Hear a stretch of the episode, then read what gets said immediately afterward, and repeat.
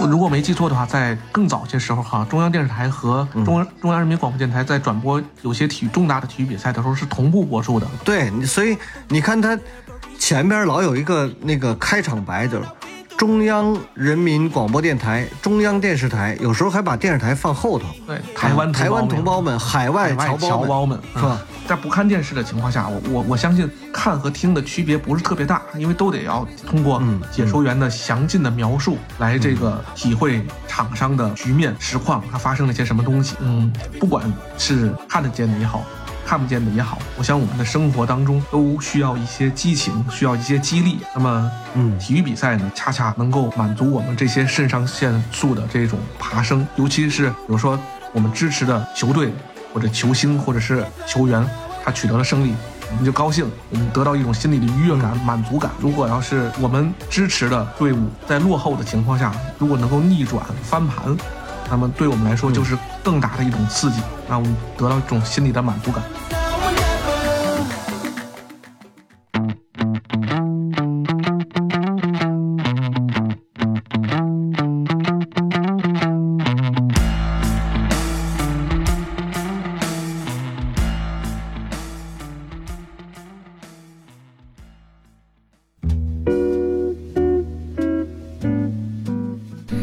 好，您现在收听的是中国盲文图书馆播客节目《第二视觉》，我是小五。这是一档关于盲人生活文化的播客节目，希望你能够在这档播客当中了解到以往你不常关注的群体以及他们的那些事。如果喜欢我们的话，您可以订阅中国盲文图书馆微信公众号，登录中国盲人协会网站或喜马拉雅、小宇宙、苹果播客搜索“第二视觉”收听我们的节目。也很欢迎您在留言区告诉我们您的想法和意见。各位第二视觉的听众朋友们，大家好，好久不见了。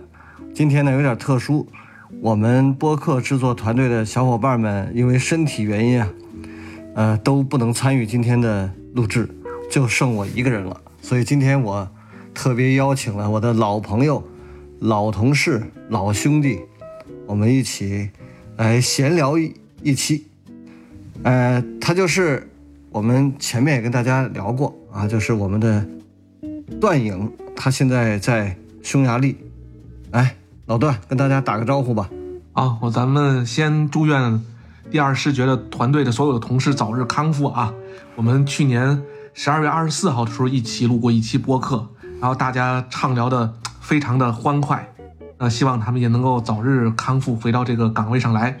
也同时问候所有的第二视觉的听众朋友们，所有的呃关心第二视觉的朋友们，呃，预祝大家新年愉快吧！因为我去年是十二月二十四号录音，咱就问了圣诞愉快和新年愉快。然后呢，咱们今年是十二月二十七号做这期播客，所以呢，咱也是问大家准圣诞节和新年快乐。呃，你看你说的还面面俱到是吧？这个真是，哎，一晃一年了。那么今天聊点啥呢？我觉得当然就肯定是得聊我们现在在卡塔尔正如火如荼的世界杯，再过五个小时呢就该举行三四名的比赛了。哎，我们首先来预测一下今天这个三四名的比赛，老段你怎么看？呃，克罗地亚是第二次进入三四名的决赛，因为咱们知道他上届进了决赛嘛。那么他在一九九八年的时候曾经进了三四名的决赛，但是当时我记得有一条这个我不记得是哪个媒体的新闻了，说了一句特别有意思的话，就是说三四名这种相对来说用咱北京话说“姥姥不疼舅舅不爱”的这种比赛是没人特别重视的，因为这两个队都是刚刚在几天之前，呃，只差决赛到一步，心情都不是特别好，然后这个，所以所以队员不一定很集中，但是当时呢。那个报道说，只有一个人想这个面对这场比赛非常认真，他想赢得这场比赛，这个人就是达沃苏克。苏克，嗯，肯定是苏克，因为他要得金靴嘛。对对对对，因为他当时进了五个球，那他如果打进第六个球，他就会独领这个射手榜。呃，你还记得九四年的三四名比赛吗？九四年的三四名比赛，我是从长春大学回北京的火车上。偶尔听到了零星的转播，瑞典四比零赢了保加利亚。对，当时也是因为 也是有人提出来说，还要不要举行这个三四名比赛？因为当时瑞典队和保加利亚队都输得非常悲壮，特别是保加利亚队，当时有著名的斯托伊奇科夫，当时也是进了好多球啊。那年好像最佳射手不是他吧？是不是就是他呀？最佳射手是那个俄罗斯刷数据的萨连科。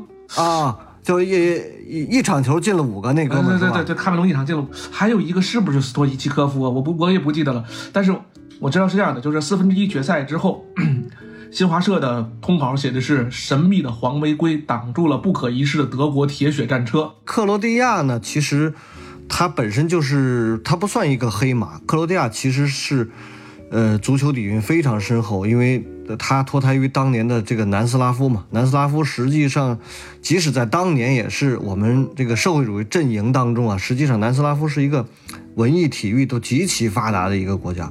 那后来这个分裂了以后，这个你看，克罗地亚、斯洛文尼亚、塞尔维亚，包括塞黑都进过这个世界杯决赛圈。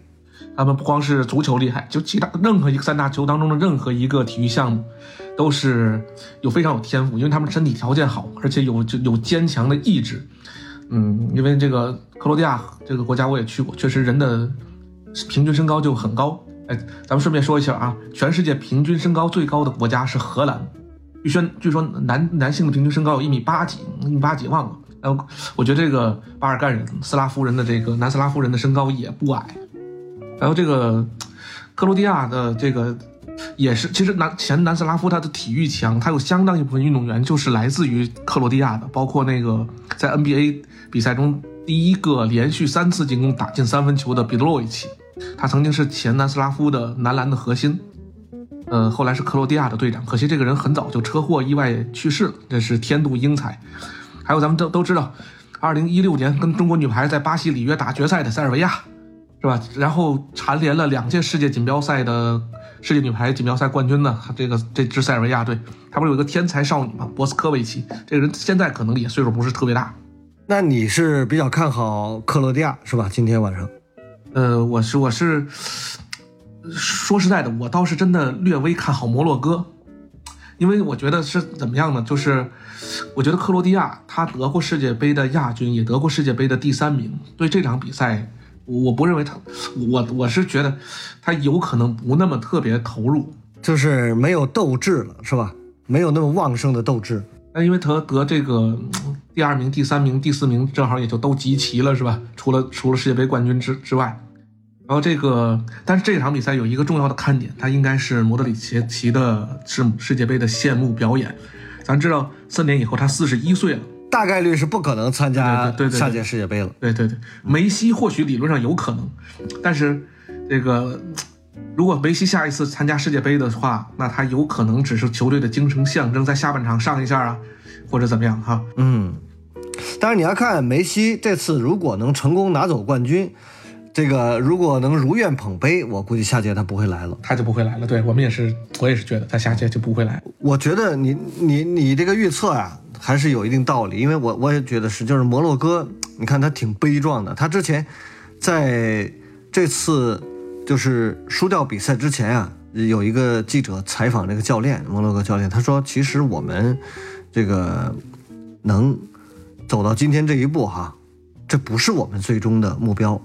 嗯，包括赢了赢了明天的比赛，也不是我们最终的目标。我们最终目标就是冠军。”我觉得这个起码他这个精神，这还还是令人敬佩，是吧？其实摩洛哥本身呢，呃，他在非洲应该说有的时候都不是最强的，非洲有很多球队都都比他厉害。因为现在如果像那个埃及是吧？埃及现在有有萨拉赫这些人，包括有这个过去传统强队这个尼日利亚，呃，包括喀麦隆，这些都都是世界杯常客。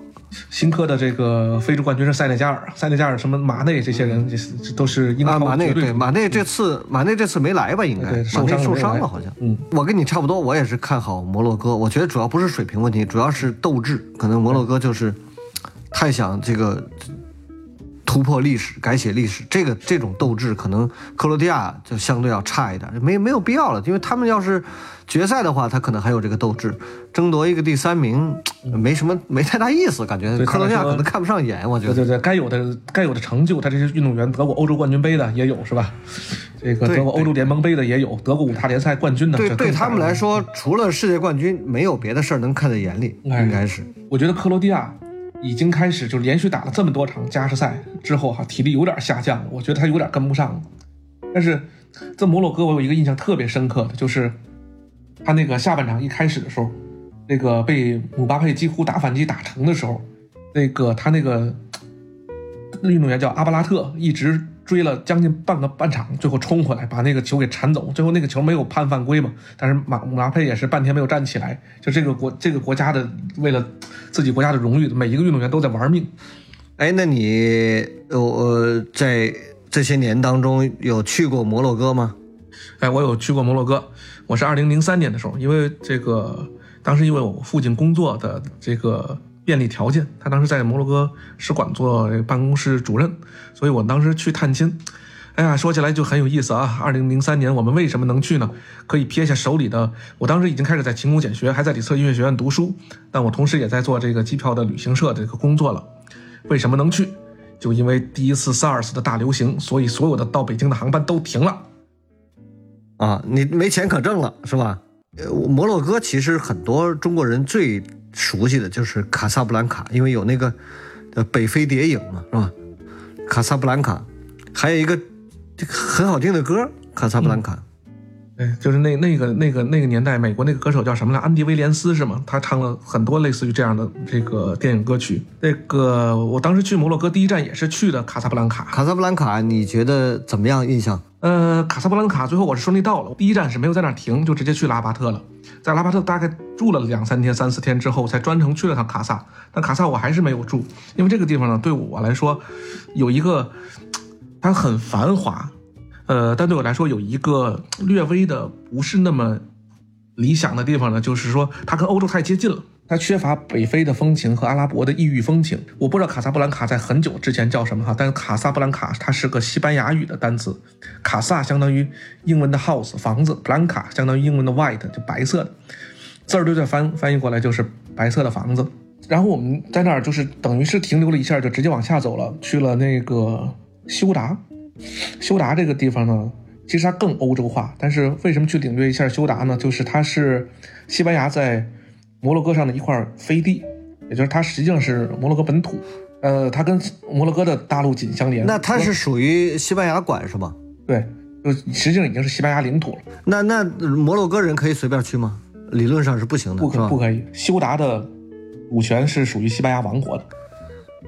对，哦我们当时进休达是需要进，是需要用这个申根签证的，欧洲的申根签证的。等于等于是你你你是绕道，然后去了一趟欧洲，实际上从欧洲来到非洲以后，又绕回欧洲去了一下。嗯，对，又退回到南欧，从北非就又退回到南，嗯呃，但它应该还算北非，从这个地理位置上来说，它是北非，地理肯定是北非，对。对，但从政治概念上，它就是应该是南欧了。那岂不是你你回去的话，你可以直接从这儿去西班牙就就就就回欧洲大陆了？嗯，除非有渡轮，因为它跟那个它跟西班牙的本土是隔大西洋相望的，在那个隔海相望过去是这个加那利群岛，就是什么特纳里费啊这些地方。哎，你去过摩洛哥有个地方叫马拉喀什吗？这地方跟我们最近这个渊源很深啊，因为那个我们这个关于为盲人提供便利的这个阅读便利的马拉喀什条约，所以最近马拉喀什这个词儿在我们国内啊非常的呃热，就是很多盲人都知道马拉喀什条约，马拉喀什条约，其实大多数人不知道。马拉喀什就是摩洛哥的一个专门开国际会议特别多的一个城市。马拉喀什这个地方是阿拉伯化很很典型的一个城市。嗯，我是从这个休达回来之后，先经过了丹吉尔。丹吉尔这个地方也很有意思，它这个里边它有一个嗯海边的山洞，这个山洞呢，呃，号称非洲洞，它里边就是基本上是一个非洲地图的地形。而且丹吉尔这个地方呢，是地中海和大西洋的交界处，就是你左手边站站这条这条这个海中间的一个一条小路吧，左边就是地中海，右边就是大西洋。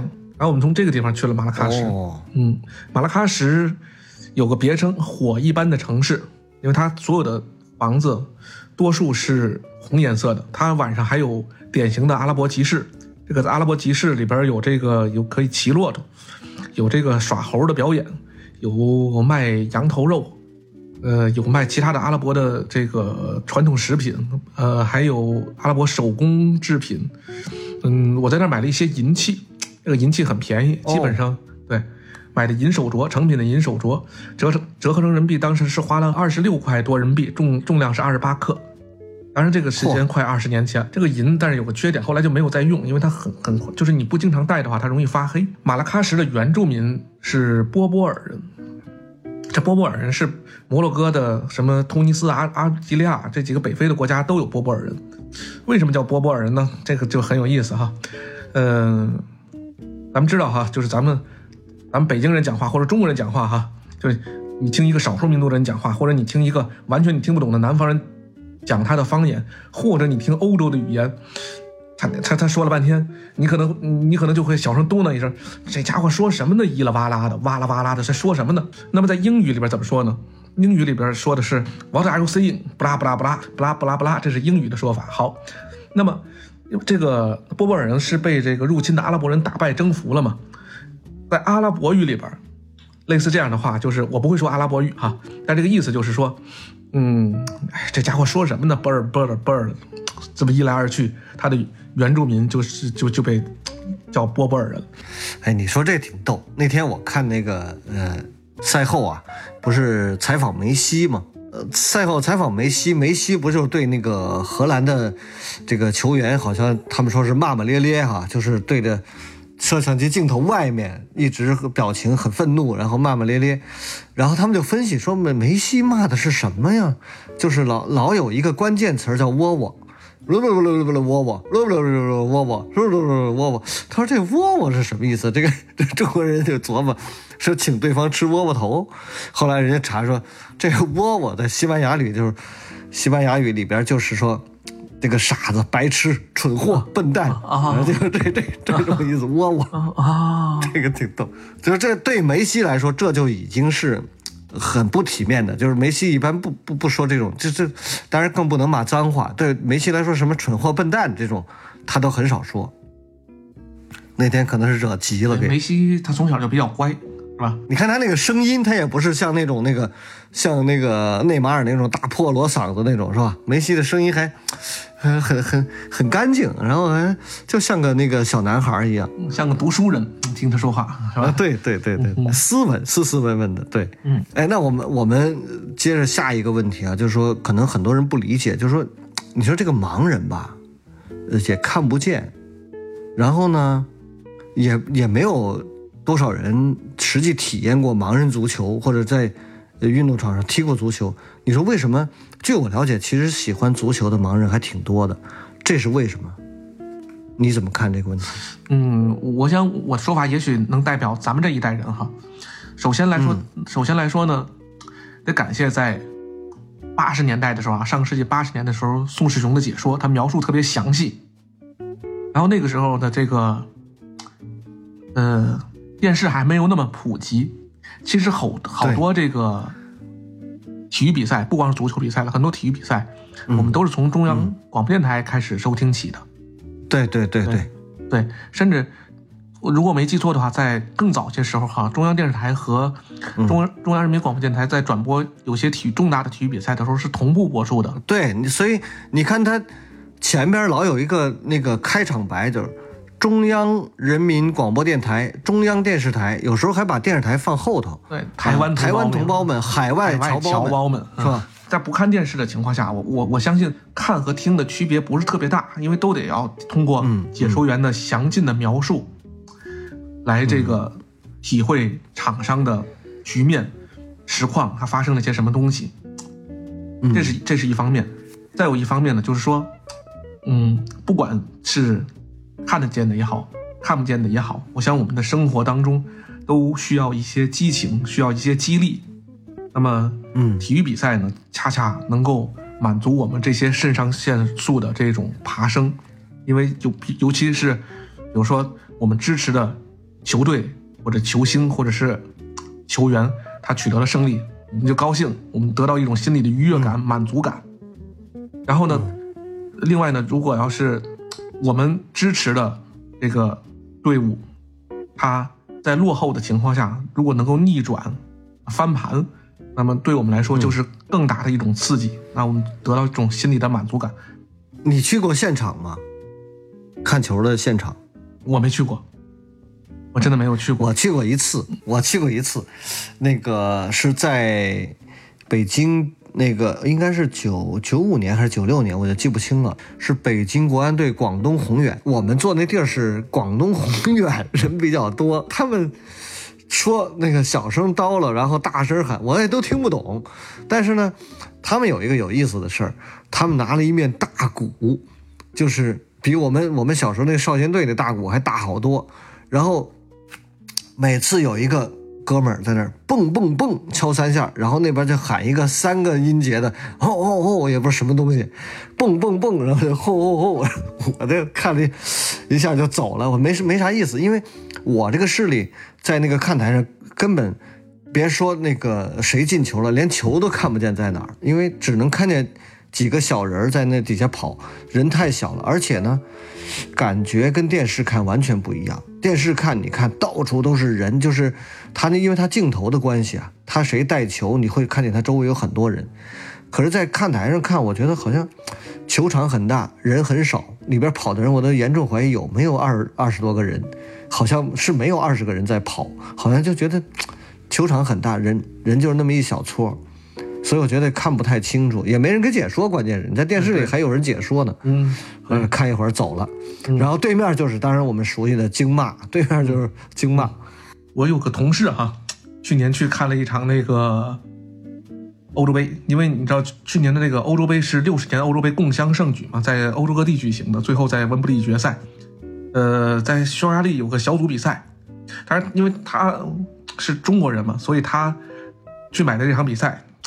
我跟你说，这个听听是很有吸引力的。葡萄牙对法国，哦，那不错。我说行，你可以这辈子跟你儿子吹一辈子。你爸爸当年看过这个，不是友谊比赛，正经要决定这个小组生死的比赛。这个新科的欧洲杯冠军克里斯蒂亚诺·罗纳尔多对新科的世界杯冠军巴佩带领的法国队的正面的 PK，这可不是说踢着玩的，要要决定生死的。它特别有意思的一点哈，因为当时匈牙利队也理论上还有。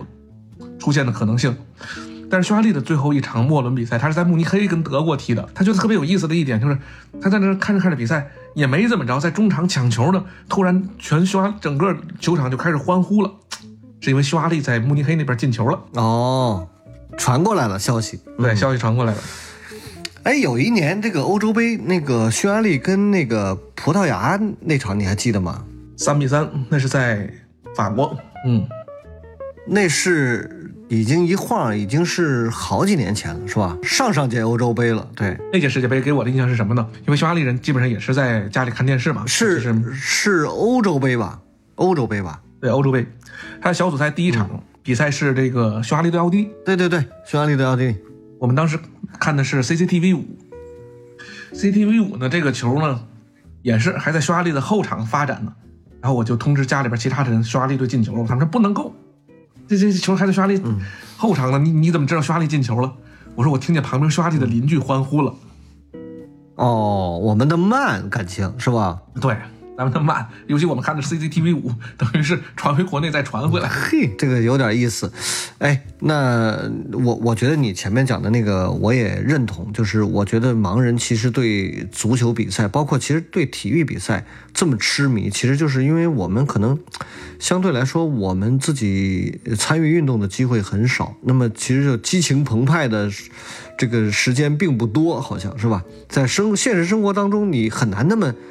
这运动和现实生活还是有巨大差别。就是我们在面对现实生活的时候，很少有那种激情四射的时候，因为你，你，是吧？你生活在人群当中，你不可能成天是那种状态。但是人确实需要这种，是吧？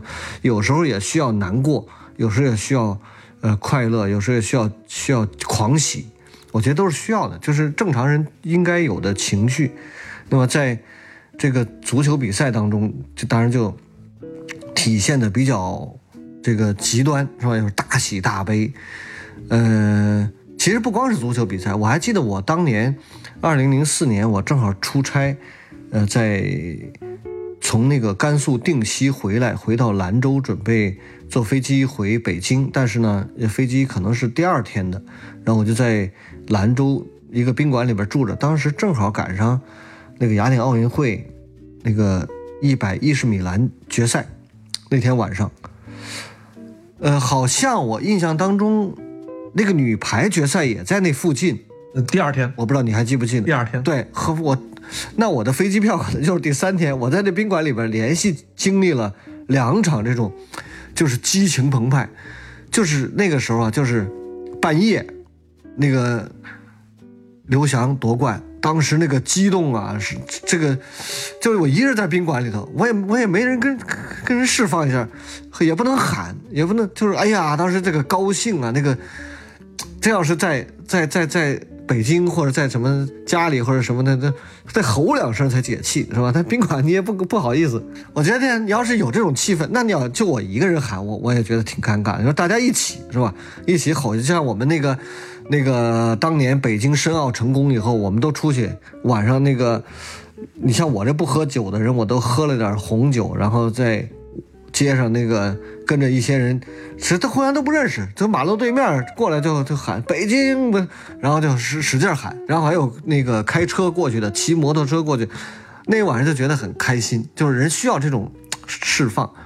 后来第二天女排又夺冠了，然后我又女排那次夺冠也是还经历了这种逆转，是吧？零比二落后，对，零比二落后，然后一局一局扳，然后经历这种逆转，哎呀，然后也是非常激动，也是。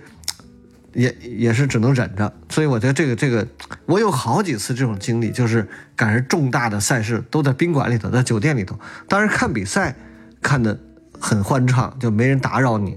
但是可是呢，你赢了不能不能不能宣泄，这也是一个这个是，我也不会喝酒，要喝酒的话，直接一瓶啤酒直接干了也行，是吧？这个真的就是会有这种，比如说呃，比如说。我们来回忆一下，我不知道你看世界杯的这个年龄啊，我我其实真正呃开始全面看世界杯可能还挺晚的，但是开始局部的关注，就是偶尔关注一下，就是一九八六年开始啊。这个其实他们说好多中国人是一九八二年开始看世界杯的，是一大部分就像比我们更大一点人，或者说。七八年的也有，也也有七八年开始关注世界杯的，但是我想可能大部分中国人都是八六年开始，反正我至少我自己是八六年。八六年呢，其实还只是听听新闻，听听体育节目，听听那个电台里边的这个报道，还没有一场一场比赛这么追。要真到这个关注世界杯开始一场一场听这个比赛，每一场能赶上就听的，就还是九零年世界杯就比较多了。就是你现在想想，我们经历的世界杯，呃呃，如果你也是八六年的话，你是八六年吗？我不是，我是九零年。我八六年的时候只知道最后的结果。那我我也差不多，八六年其实也不算完整经历，就八六年开始知道有世界杯这档子事儿。然后，那其实每届世界杯都有它标志性的这种，就是你回想起来，别的事儿都记不得了，谁跟谁一组都不记得了，但是有些标志性的事儿能记得。比如八六年世界杯最标志性的事儿，那肯定就是。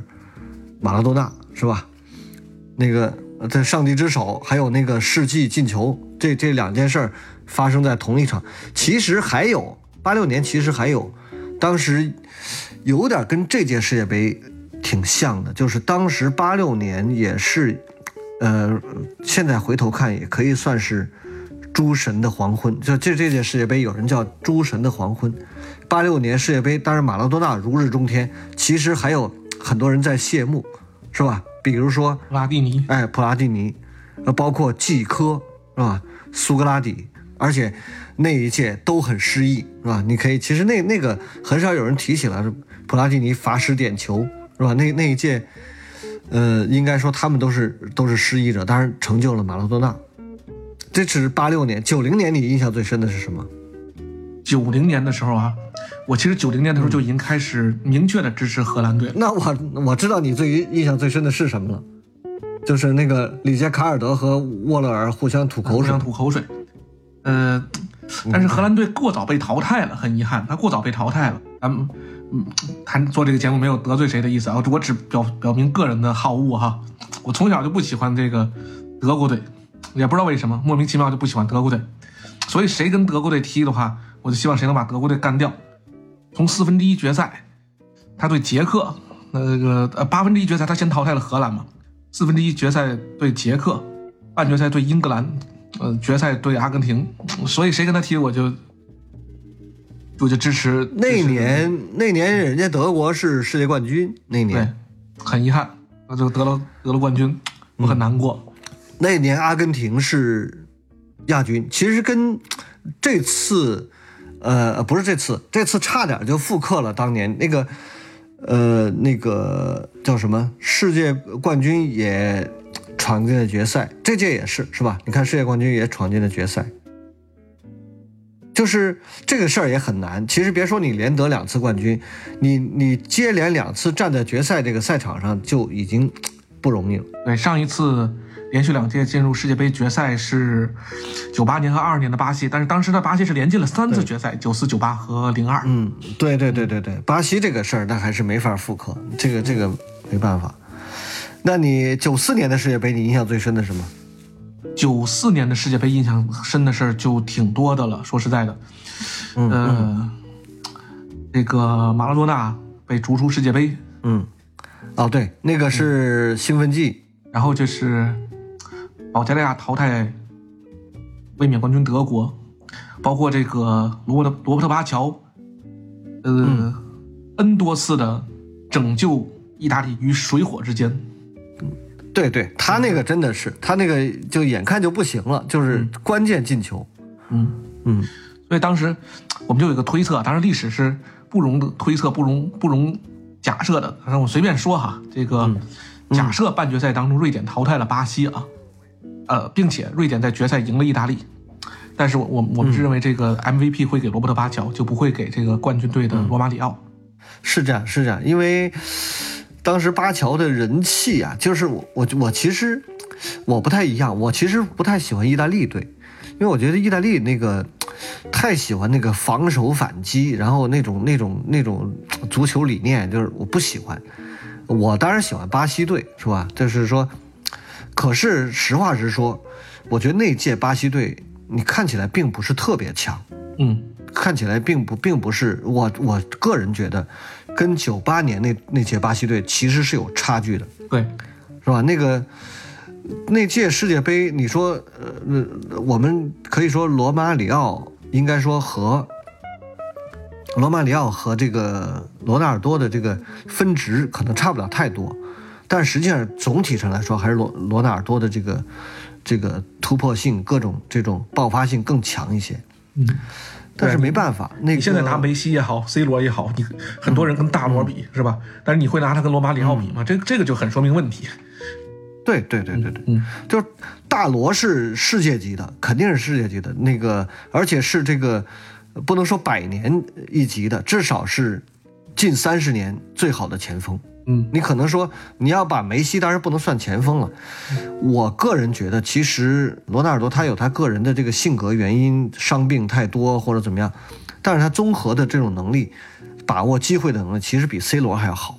嗯，当然，这也可能会得罪一些 C 罗的粉丝，真的是这样，因为 C 罗是总体上来说还是等别人给他创造机会的时候比较多。呃，罗纳尔多人家是就是自己一个人自己一个人单干，经常这巅峰时时期经常是换过守门员，最后打空门。啊，对他这种这还是不一样，这还是不一样。但是这个东西到现在也成谜，就九八年又说到来到九八年世界杯，就是最后那个罗纳尔多梦游、这件事情，到现在也没有太太权威的说法，也有人说是阴谋论的，说是给下了药啊给下了药啊啊，对，这也还有人说是赌球。说是赌假球，巴西球员们都买了自己输。说巴西队，我们对世界冠军没有那么渴望，得了世界冠军能得几个钱呀？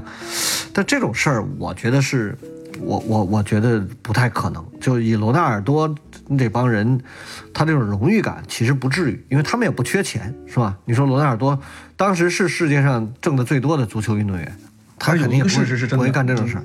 这个是有这个官方报道的，就是法国菜太好吃了，那个罗纳尔多到法国之后长胖了。啊，这是有可能，这有可能。对，所以他可能就没有那么灵动了，毕竟身上的分量多了一些，跑起来就没那么快了。那那也不至于，那因为他前前面那些比赛都正常啊，突然最后一场比赛，那体重那肉都所有都集中在一天都长回来了，不可能、啊。就也就奇了怪了。嗯不是他这有那个卡洛斯当时跟他住的一个房间嘛？不是他卡洛斯回忆说，当时罗纳尔多口吐白沫了已经。嗯，不是说是癫痫嘛？这个事儿反正是有点诡异，这就成了九八年世界杯。但是就其实九八年世界杯我还有一个印象特别深刻的比赛，就是巴西淘汰荷兰嗯，那场比赛啊，那个那时候你还应该还没有，那时候你出国了吗我我还没出出国，我爬起来半夜看的比赛，我想想是谁解说的？黄健翔还是孙正平来的？黄健翔，黄健翔黄健，翔我记得咱俩还打电话来着，半夜是吧？啊还打了一电话。那个时候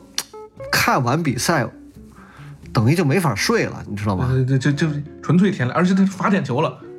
就罚点球，罚完点球六点一刻了，我直接洗洗脸上班去了。当时巴西是四罚四中，荷兰是四罚两中。嗯，那个那届我觉得巴西队之强大，淘汰荷兰队没什么可说的，但是那届荷兰队也非常强大，是吧？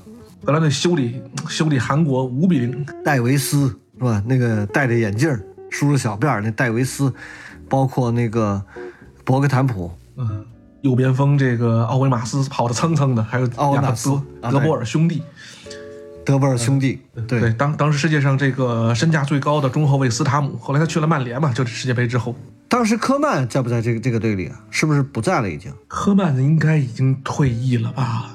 那就是九四年肯定科科曼在，九四年科曼对，九四年还有科曼，对科曼的任意球，那九八年的世界杯，真的令我们印象深刻的比赛特别的多，从小组小组赛的尼日利亚干掉西班牙，对，九八年还有一个金球呢，九八年那时候实行金球制，那个布兰科，法国的中后卫淘汰了有冈波斯的巴拉圭。对，就这个这种金球制就就搞了一次，后来就又取消了，不知道为什么，可能大家觉得这个还是不行。呃，九二呃零二年有，零二年还是金球，零二年有吗？零二零二年的四分之一决赛，土耳其的伊尔汗打进金球，淘汰塞内加尔。对，就这么几届。还有零九六年和零零年的欧洲杯，九六年的欧洲杯的决赛是这个比尔霍夫打进金球，呃，零零年是特雷泽盖。对，然后到了二零零二年就，我们就很多中国人，我相信都可能记忆深刻，就是因为有有咱们了嘛，是吧？因为有我们中国队了。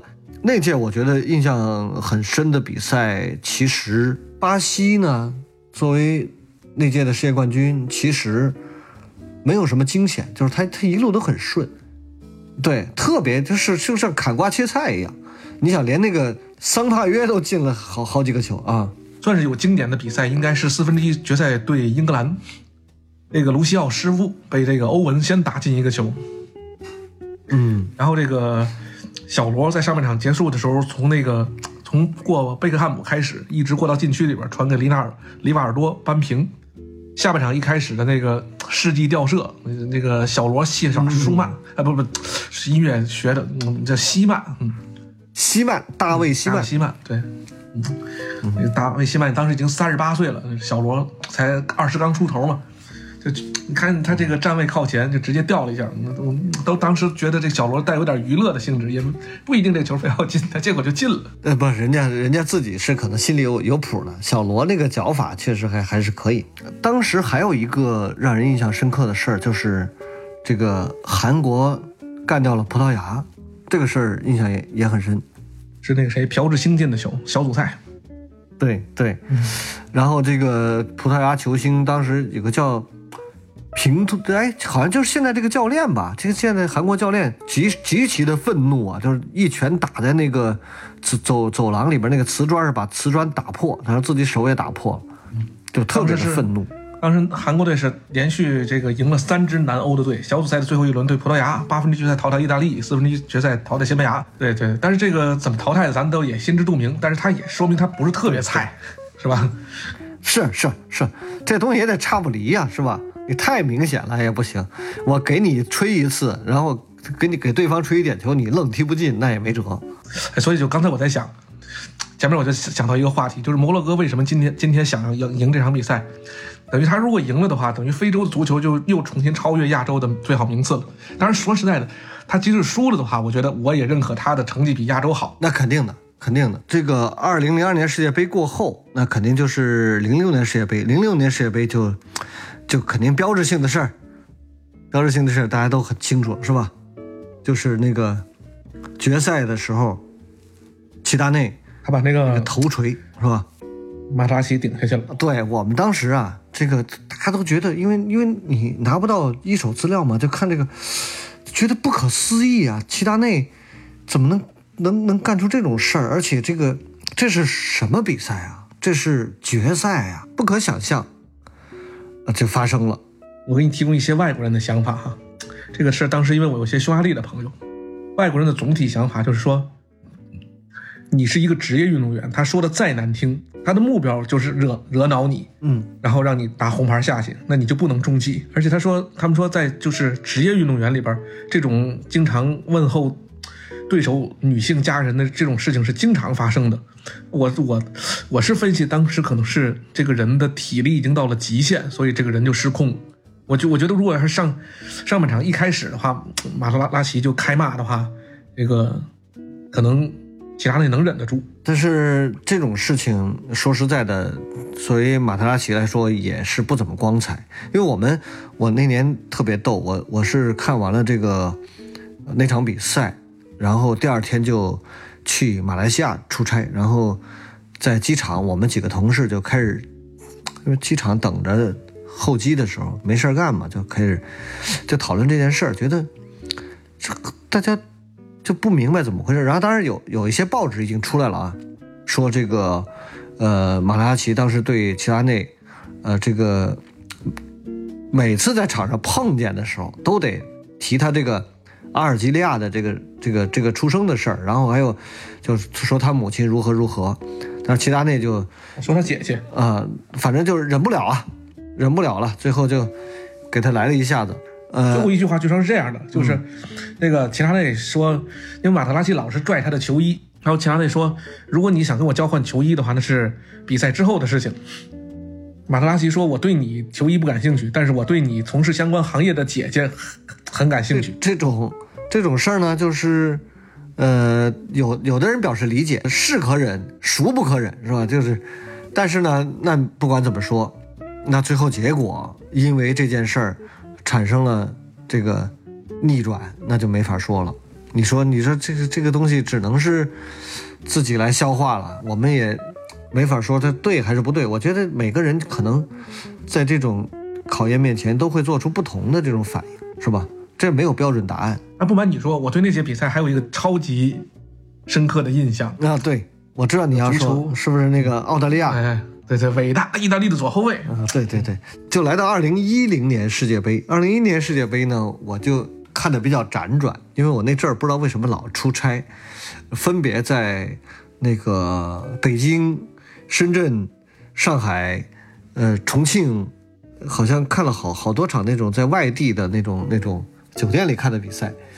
当然那年，呃，跟世博会有点重合，我们老陪人去世博会。这是有一个，然后就是我有一次那个这场比赛呢，我印象挺深的，就是呃德国四比零胜阿根廷，呃当时马老马是教练，应该马拉多纳，呃那场应该是梅西已经成为真正的核心了，呃就是那届世界杯二零一零年世界杯，为什么印象深刻呢？是因为啊。我们那个当时在深圳去有一个什么事儿啊？跟那个当时是国内就是深圳盲人按摩的呃领军人物吧，不能说他是不是老大，就是叫李玉生，这个叫人称盲李，因为他那个按摩店叫盲李，在深圳这个罗湖关前面开了一个挺大的店，我还去过他店里边，但是他可能不止一个店啊。呃，盲李那天晚上跟我们一起吃饭，他请我吃饭。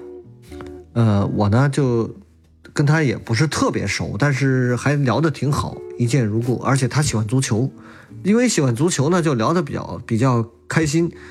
盲李就说呢，吃完饭说咱们咱不是看足球吗？你别回去了，你一人看你的酒店里一人看，你也没得聊，你有什么意思？我带你去个地儿看足球。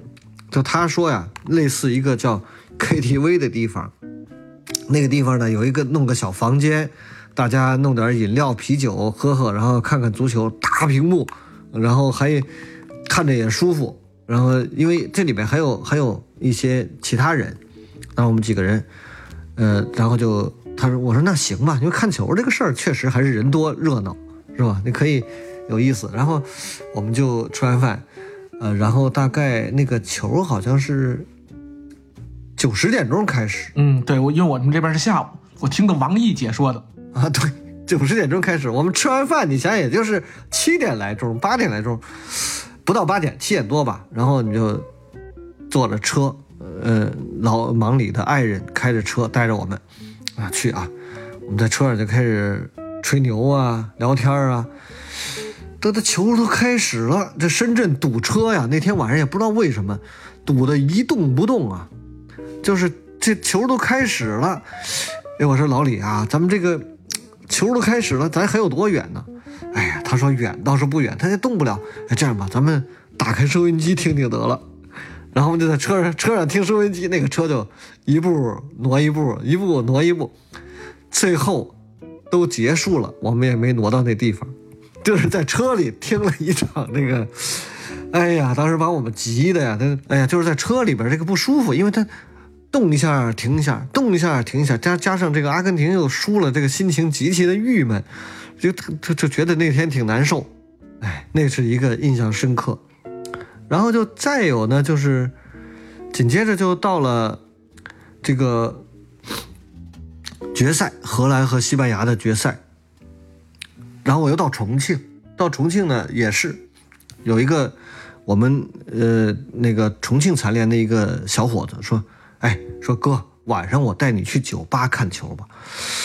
我说我不去了，我这酒吧我太闹，我也我也我也不喝酒。然后你们这个，我我说我就回酒店吧。他说，哎，说那个咱俩打一赌吧，你赌哪个队赢，我我先听你的。我说那我肯定。我赌荷兰赢，我就不喜欢西班牙那个那种那个，尽管是当时西班牙的传控足球是巅峰，是吧？那个当时哈布白都在，那是巅峰，但是他没有西班牙。你你发现西班牙一个最大的毛病就是没有好前锋，这点就不招人喜欢。当时有个比利亚，比利亚也不行，我觉得。那比利亚肯定到不了这个超级巨星水平。对，比利亚其实比利亚跟罗本都比不了。就这是西班牙的高洪波啊，对，抓机会。对，你看当时其实荷兰对乌拉圭的时候，我就挺挺犹豫，因为荷兰对乌拉圭的时候，那个乌拉圭也很厉害。当时，哎，苏亚雷斯咬人是不是就是不是就那届？嗯，不是。哦，但但是我再跟你说这个，我我对什么有印象，你就想起来了。嗯，我知道你是对那个那个苏苏苏亚雷斯被红牌罚下，把那个。那个哎，对对对对对，球从球从门线里面打出来了，拿手打出来了。但是这个是个经典，这个犯规太值了。他先哭再笑，在通道里边看见的吉安罚失了点球，他是连蹦带跳，高兴坏了。对，是，我觉得这个这个事是是值得的，是吧？这个确实是值得，那没办法，这本能反应，这就是南美球南美球星，我觉得这种发挥。哎，这个，所以一零年的世界杯，我印象最深刻就是我跟人打赌输了，我赌荷兰，结果西班牙赢得很勉强。其实说实在的，是吧？也很偶然，一百一十七分钟，对，就跟那个一四年德国最后隔射进球时间差不多。对对对，我也就说有点像那个当年阿根廷丢掉了这个冠军，差不多，真的差不多。我还有两件印象深刻的事儿。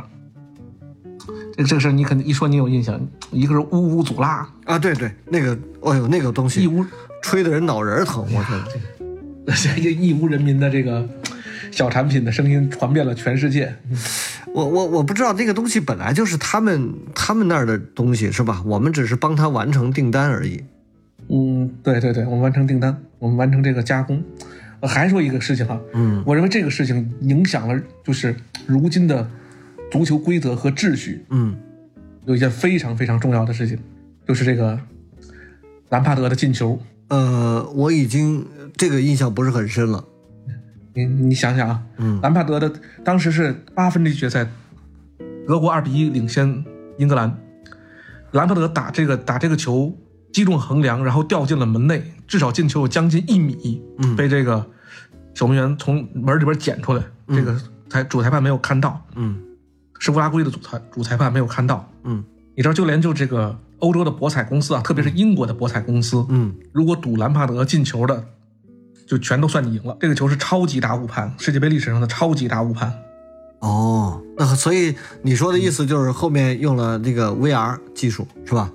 对 VR，对门线技术，现在这种世界杯的这种也有争议，就是科技含量导致了这种世界杯的这种重大比赛误判固然是少了，但是这个足球的魅力因此也会少一些，是吧？被被甚至这个比赛有时候会被搅离搅得有点支离破碎。对对对，就是完整性各方面，然后动不动就要去看一下那个视频裁判给这给出什么意见，这个确实也是。总体上来说呢，嗯但是还是比误判更好，误判太糟心了。现在这个什么体毛越位是吧？这个嗯又新加了一个什么越位这个判决的这种技术，对对对对确，实确实有点吹毛求疵。会把一些本身十分精彩的进球因为越位给吹掉了，这个有点可惜。实际上，嗯，在越位不越位之间那种差之毫厘的这种事情，其实既然人眼都无法分辨，其实也就无所谓了。但是，但是科技是可以分辨的，分辨得很清楚。而现在，其实现代足球的这个精髓，它为什么这么好看哈？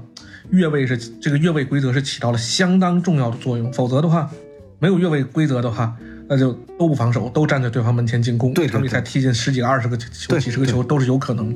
对对，就有有了这个东西，才有很多战术，对，才有才有这个更多的以弱胜弱胜强战力，没错没错才有意思。还有一个就是越位技术，还有一个作用就是鉴别那个真伪球迷的这个方法。就是如果你呃不太了解越位技术，基本上是伪球迷看热闹的。那这个我跟你说，它也是一个世界难题，世界性难题。你比如说，它有这么一条，就是说，因为我们知道越越位的规则，就是说我我在就最后一个传球的一瞬间，你的攻方队员是不是这个已经就距离底线的距离比防守队员更近？这是越越位简单的一个解释。嗯，但问题是呢，就是说，如果这个队这个运动员虽然他即使是越位，但他没有参与进攻，对那么就可以不判越位。但是他虽然没有参与进攻，但是他可能牵扯掉了一些防守的精力，这个东西你就对他有可能得利，对对他有可能得利，嗯，所以这个就是为什么说它是世界难题，它怎么叫得利，怎么叫不得利？这个事儿，这个事儿确实是这样。聊下一个话题啊，哎，这个世界杯，我们我们聊到了，已经聊到了一四年这个哥测时间是吧？一四年大家这个印象最深。其实一四年还有一个令人悲伤的事儿，就是那个巴西被脆七比一那个事儿，我是觉得有点悲伤。虽然我不是永远支持巴西队，但是我觉得一个呃就是像巴西那样的毫无争议的这种世界足球永远排在前几名，甚至永远排在第一这种位置，被这种大比分的这种羞辱，我觉得是一个特别令人悲伤的事儿。这德国人当时也不是，那这那场比赛，我觉得也是很多种机缘巧合碰在一起，嗯居然踢了个七比一，而且重点是在家门口啊，对，而且关键关键是德国人很少大比分脆人家，是吧？你看德国人很少是什么五比零、六比零的事儿。再有就是，他不但是七比一，而且是这个大罗亲眼见证克洛泽超过自己的世界杯进球记录。嗯，我觉得就这个从克洛泽和大罗来讲，这两个人就是如果在这个足足足球这个历史上排名的话，至少至少相隔几十位呢，就到不了一个层次，根本就别跟不能说纯比进球。嗯，大罗怎么着也你你无论怎么排，他肯定也是前十之内。对你你再怎么你是大罗黑，你也得把他排到前十名之内。对我觉得克洛泽应该是排不进前一百名，我认为他是排不进。你你把大罗排在前十名之内，你还得把什么贝利、包括普斯卡什这些人、斯蒂法诺这些人都加进来，他都可以排到前十，而不是说现役尤西比奥就上古上古我们没有看到录像的上古神兽都加进来，你这他都可以排进前十。而且这个进球的这种重要程度也不一样，嗯，是吧？对，这个大罗在世界杯的进球是没有怎么刷过数据的。这克洛泽光是对这个什么，就零二年世界杯光是对沙特他就进了仨。对嗯这个事儿真是，想想真是。我们这个七比一那那天，我看到半截儿我就去睡觉了，然后我我儿子还在看，还动不动一会儿通知我一下，又进一个，那又进一个。哎呀，我说很悲伤，就是唯一没有没有看完的巴西队的比赛，看半截儿就不看了。那个年代吧，网络还没有那么快，所以我们连 CCTV 五，呃，只要一到中场休息了就连上了，嗯，只要一开踢的话就连不上。哦，一四年还这样吗？对对对，我当时听的是这个上海五星体育广播，我觉得那个解说员有一句特别经典的话，嗯然后他就看到四比零的时候，他说那个我们认为我我认为诸位听众就就就不必再往下听了，嗯。但是这是我的工作，我必须要做完。好吧，好吧，这个人也是，也是挺性情的。但是我真的，我可能没到四比零，我就遗憾的就去睡觉。我觉得对于巴西，我们我们认为足球王国，我们小时候就知道巴西是足球王国，是吧？就是这种，就遭到这么大的羞辱，一定是个事故，它不是一个单纯的比赛。我认为它肯定是个事故，当然跟那个之前内马尔受重伤有关系。我说我觉得主要是当时他的后卫都已经傻了，嗯，脑子里面当时是一片一片茫然，非常困顿。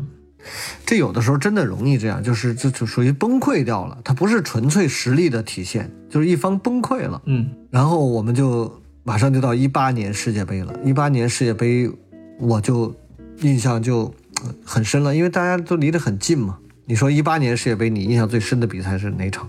一八年的世界杯，我印象最深刻的克罗地亚那三场淘汰赛，嗯，对，你单独拿出一场来说，我没觉得怎么样。就是他能连续打到加时赛，而且加时赛不输，是吧？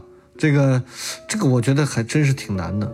其中两次是打到点球吧，对，两次点球，这个事儿我觉得太难。还有一个还有一个印象很深刻的事儿哈，嗯，俄罗斯人虽然是东道主，但是不耍赖。啊，对对对，那当然，这点我觉得还是不不一样，不是所有东道主都要耍赖，人家卡塔尔也没耍赖，人家自己是没小组赛就主主动退出了，不能主动退出，反正被淘汰掉了。这个我觉得是是一个格局的问题，但不能不能只要在我家举行，我就得我就得怎么样，是吧？嗯，那个我觉得克罗地亚确实是。他最后输掉那个比赛，可能跟他前面太累也有关系。你想想这个没劲儿，没劲儿。啊，三场加时赛到最后淘汰阶段，那个中间休息时间又不是太长，那真的真的还是，而且这这些人本身岁数也都偏大，他不是二十出头的小伙子，好多人都过了三十、三十三、三十五了，确实是。莫德里奇、拉基蒂奇，这个曼朱基奇，呃曼朱基奇都三十开外。对，你说当时就是好多人，就是克罗地亚小组赛三比零胜阿根廷的时候哈，你不管是克罗地亚球迷还是阿根廷球迷，或者你都不是哈，我就看到很多报道写这个，呃，本届世界杯第一大冷门，克罗地亚三比零胜阿根廷。我觉得唯一有点冷的是比分稍微有点冷。说老实话，这个胜负并不是冷门啊，不是冷门，这不是冷门只能说明他不看球，对对不对？对因为因为当时摩迪是皇马的中场核心，对，拉基蒂奇是巴萨的中场核心，曼朱基奇是这个尤文德甲的最佳射手，哎，曼朱不是在尤文吗？有一段，当时在尤文了是吧？对他曾经是德甲的金靴，对，还有包括这个守门员苏巴西奇也是法国法甲当中顶级的门将。对，反而阿根廷倒是不是太出名，整整条线除了当然梅西之类之类的，这迪玛利亚，包括伊瓜因、阿圭罗，哎呀，当时阿圭罗还在不在里头？可能一八年还在吧我都。不记得了，但是，但是这个他中场是没有像摩迪和这个拉基蒂奇这样的大师级的人物。对对对，他前锋线上是超级豪华，好像当年也没有马斯切拉诺在在后面了，是吧？马斯切拉诺已经去了天津泰达了？有有可能，对，对，反正是觉得你这个还是不平均。当时我觉得他跟法国就是最后输掉，就是因为前面太累了。跟法国队比起来，法国多、哦多顺啊！我跟你说个细节哈，这个在国内的报道你你没有的消息，可惜一八年的时候咱没做这节目，做这节目你也是独家新闻。现在好像这届世界杯有人开始做这东西了，就是当地球迷的反应。我当时有一个客人，我我的忠实的客人，这个他是匈牙利国籍，所以他到哪儿都很方便。他是呃，决赛的前夜，就是法国和克罗地亚的前夜，礼拜六那天到的克罗地亚，去克罗地亚，去首都，去萨格勒布，哦就是去简单的旅游一下，然后跟几个这个其他的朋友喝个酒啊，碰个面儿嗯然后我就专门给他打个电话，我说克罗地亚对这个比赛有多大的期待？说那个克罗地亚全程就是整个全国都在欢庆，不光是萨格勒布，还是嗯嗯全国。但他们当时克罗地亚的人民哈，总体来说的一个想法就是，我们能打进决赛就已经是胜利。嗯所有的这个场上的队员、替补、教练，都是我们国家的英雄。我们是一个四百万人口的小国，他们明天无论是胜败，他们都是我们的英雄。所以他们当时是看淡这个输赢的。对，我觉得这这才是我们就是这么热爱足球、这么热爱体育它的一个内在，是吧？因为特别是像呃克罗地亚、阿根廷这种，因为足球版图跟这个政治版图是完全不同的。很多足球大国，其实在政治版图当中都是小国家啊。你看这个五常，除了英法之外，其他这几位这个足球水平都很一般，是吧？像阿根廷、巴西，像这个什么葡萄牙，像这次的摩洛哥、克罗地亚，这些其实在无论是经济水平、政治版图方面，他们都是小国，是吧？但是这个东西在足球这个维度，他是可以做到，是吧？像阿根廷、马岛，我打不过你，但是在足球场上我可以干掉你。就是从另外一个角度，我们这对这东西是你说叫找点心理平衡也好，叫做什么也好，就是我们看到了，在起码在这个维度，不是你有钱啊、你国家大，然后你有甚至你有核武器，你就你就是老大，这可不一定是吧？在这个至少在这个领域，我们是屡屡能看到这种事儿，包括当年伊朗淘汰美国队是吧？对这这也非常经典。马达维加进的第二个球，那场下这两个队员，这两个队的球员还可以握手，还可以亲切的交谈。对对对，我觉得确实这是也是足球文化。嗯，再比如说，我们看到二二零一零年这个葡萄牙为他们的作家萨拉马戈去世默哀，这当时我也挺感动的，因为萨拉马戈跟我们牵扯上关系最著名的，他有个叫《失明症漫记》，就是他他他的小说讲的就是一个城市人，所有人都得了失明症，都看不见了，然后大家都看不见了，然后就各种龌龊事儿就出来了，然后各种怎么样？他讲这个事儿的，《失明症漫记》这个作家是葡萄牙唯一一个获诺奖的作家，然后既然一个足球队能为一个作家在开赛之前有个默哀，我觉得我觉得很了不起。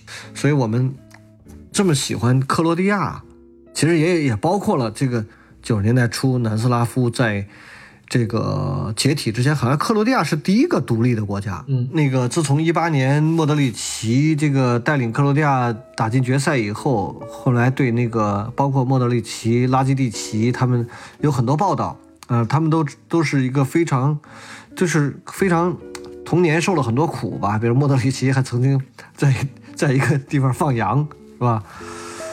嗯这其实就是我们很多人的这个现实的人生，就是都期望有这一种类似像像他们这样，像罗纳尔多，像包括那个呃莫德里奇这样，就是从一个呃童年受尽苦难，将来通过自己努力能改写人生，是吧？能够逆风翻盘这种。其实南美很多球员都是这样，南美很多球员，包括老马。也也不是那种，对呃，出这个这个富家出身，老马也是家里很贫贫苦，非常穷。包括罗纳尔多、罗马里奥，罗马里奥，嗯，也是在街上给人洗车的那种、那个小童工，啊小罗都是家庭贫寒，还有更穷的阿德里亚诺。所以他们都是通过自己的努力，对，呃都是通过，包括内马尔，内马尔也一样。内马尔，我那天看到他的呃写他的报道说，小的时候几几几口人挤在一个九平方米的房间里，小孩连饼干也像这种都成了非常奢侈的食品。嗯、内马尔也也一样，所以就是这些孩子通过自己的天赋加上自己努力，能改变命运。当然，这个我们对我们很多盲人来说也是这样。我们我们失明了以后，当然其实就就意味着你的人生可能比其他人可能要更艰难，是吧？这就是我们说到下一个话题，就是我我我思考的，就是虽然我们看到足球比赛经常让人揪心的事儿，就是球星站在十二码点球点前要罚点球的这一瞬间，不管你是多大牌的球星。也曾经有射失点球的经历，罗伯特巴乔有，梅西有，是吧？这个普拉蒂尼有，马拉多纳纳都有这种经历。有的比有的点球可能射失了，可能关系不大，是吧？就比如说，在比赛中还可以通过这个还赢回来，但这种到了加时赛后边那个互射点球，那就很麻烦。我觉得甚至有些有些球星就怕踢点球，主动就提出来，呃，这个我我不踢。别别找我，不要把我排进去。有有些，当然像领袖像梅西这样的，就是站出来罚点球这种。呃，就是我我常想，我们在我们的人生当中，当有的时候会鬼使神差的站在命运的十二码前，那么你可以聊一聊这个话题。你有没有觉得你站在十二码前，这个射失点球的经历？当然是个象征的说法。对，比如说我给大家讲啊，不不怕丢人啊。你们有人去搜的话，现在还能搜到这篇文章。我们不是自黑哈，我做这个机票的旅行社。二零一六年的时候，跟我们最大的这个合作商，莫国航，他给我停了三个月的权，就完全剥夺我们我们任何预定国航和这个销售国航票的权利。因为因为是什么呢？当时我们是利用这个国航的系统漏洞。给客人把票价降低，然后以获取更多的客人。嗯，当时我们有判断这个事情我们做还是不做，因为这是个我我不怕大家笑话，这个航空公司是警告过我们的，人家是先礼后兵的。第一次犯了，警告你；第二次犯了，给你停了两天；第三次犯了，恨不能就想永久永久停权。后来三个月给我们打开了，算是网开一面。为什么网开一面？因为匈牙利这个地方的华人旅行社少，竞争太少。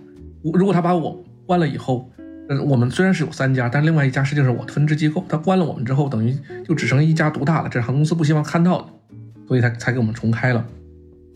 可是我们说点客观原因，为什么哈？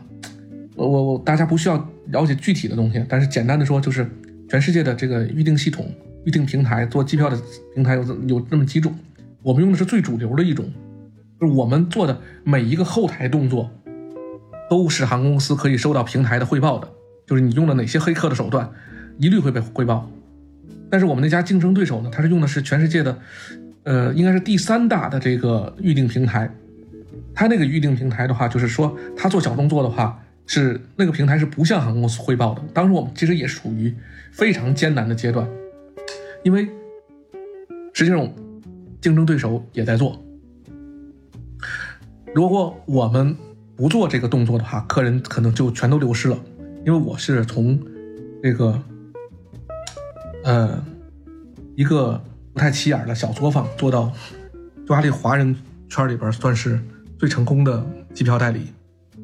我不愿意我这个积攒了十几年的人气就瞬间丢回去。可是如果我做，那我就面临着可能会被停权。当时我跟我的。合作伙伴商量了之后，只能铤铤而走险继续做。那做了没几下就被航空公司抓到，停了三个月的权。那这个事情人生到今天，不怕你们笑话啊。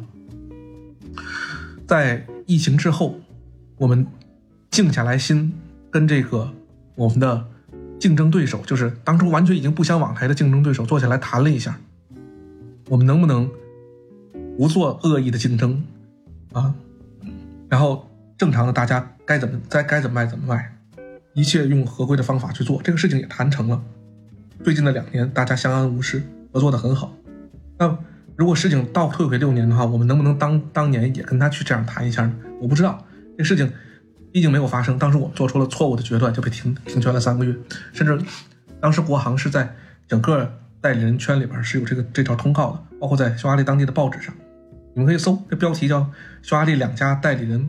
违规销售国航机票被停权，那你说，你说就刚才你说的这个，十二码之前，你是你是该该怎么样做？你是该我说的该向左走还是向右走？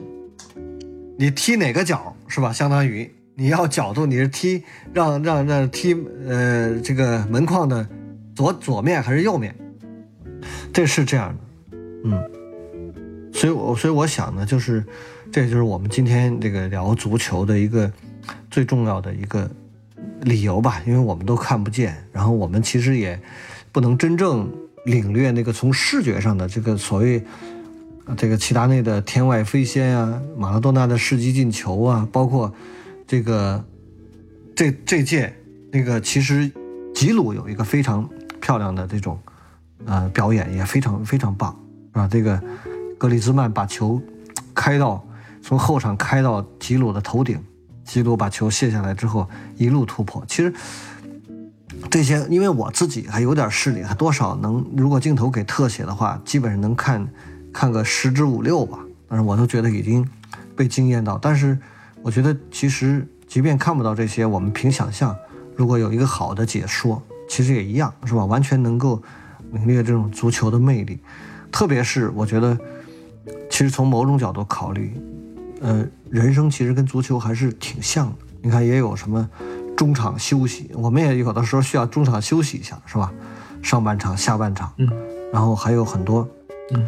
就是比赛没结束，你永远不知道结果。其实这个从某种角度来说，这人也是这样。最后不盖棺论定，那这个人到底怎么样？这个或者说还会遭遇什么，都是很难去把握。你每做出一个动作，就是继承事实，基本上是的，是的，不可能。嗯，好，那我们来到最后一个话题，就是当然就是我们预测一下这届世界杯的大力神杯最最终。会，这个花落谁家？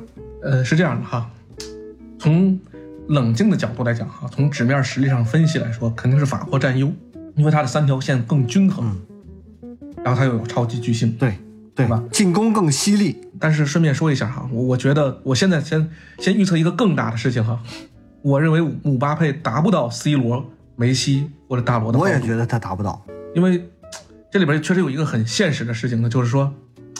我记得上届世界杯之后，黄健翔做过一个节目，就说为什么我们如今的足球越来越不好看哈，就是现在的足球都太科技化、太程序化了，就是你每一个跑位该怎么跑、怎么弄，都是电脑事先都制定好的。你你那个对方的队员的什么习惯等等等等，所以他太太过于程序化，不像那个像那个九十年代大大小罗，包甚至包括葡萄牙的这个飞哥这一代人，什么齐达内。这一代人，他们是踢野球长大的，所以他们就永远，他们经常会有那些匪夷所思的这种，在不可能的情况下完成一次射门，这种这这种让你意想不到的这种惊喜。呃，但是从从感情上来说哈，因为嗯，是这样，我我我前面说嘛，我我第一支持的是荷兰队，在没有荷兰的情况下，我还是比较倾向于支持南美的球队。我觉得他无论怎么样，他相对来讲，他更回归于足球本身。就是它，它不是一个电子游戏，它是还是一个竞技，而且也不是一个金金元游戏。这个你不得不承认，这个像法国，像很多欧洲足球强国，它是用钱堆起来的。这个东西，从某种角度来说，你看，就是比如说英超，英超的总市值大概有多大？我没算过啊。但是英国足球行吗？这么多年了，我始终看不上英格兰。我觉得就是它足球。他就靠钱堆，但是他会缓慢的进步。他总是，你看这届英格兰还是让人看到点惊喜，是吧？嗯，所以说从这角度来说，南美的那个肯定是容易容易从同情上就更容易被人加分。加上阿根廷是吧？我们又加上喜欢梅西胜过喜欢呃法国所有球星，这个是肯定的。我说法国的球星，我唯一一个可能我稍微不反感的人叫格里兹曼。我也觉得这个这个球星，其他的人要么就要不是无感，要不就挺讨厌的。我也是，呃，理智上觉得法国的胜面更大，但是我特别希望阿根廷能够夺冠，特别不希望再听到我们再听到那个麦当娜那首著名的歌曲，是吧？呃，这个我相信，如果阿根廷如果输了，这歌又出来了，这个肯定肯定是，对。所以我们不希望听到那首歌，尽管那歌还挺好听，但是我也希望阿根廷能够夺冠，而且给梅西一个圆满你。你觉得好听，你就偶尔自己下边放放。对对，我觉得应该这个我们整个这个世界欠梅西一个圆满，我觉得应该给他一个圆满。好，我们达成统一哈，我们支持阿根廷，好支持阿根廷然后，对，我们也我们也预测阿根廷会获胜。希望这个这期节目不要太小众哈，有人听是最好。好吧，感谢，感谢，那我们就聊到这儿啊。各位第二视觉的听众朋友们，大家好。这期播客录完了之后，我突然想到，在今天要补充一点内容。呃，主要是先要感谢我们的段颖段总，啊、他在百忙之中啊，抽出时间跟我们聊了一期关于世界杯的话题。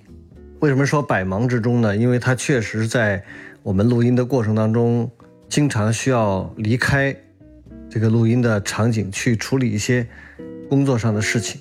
那么他是一个盲人，同时在匈牙利从事机票代理工作，也算是我们盲人当中的一个特殊行业。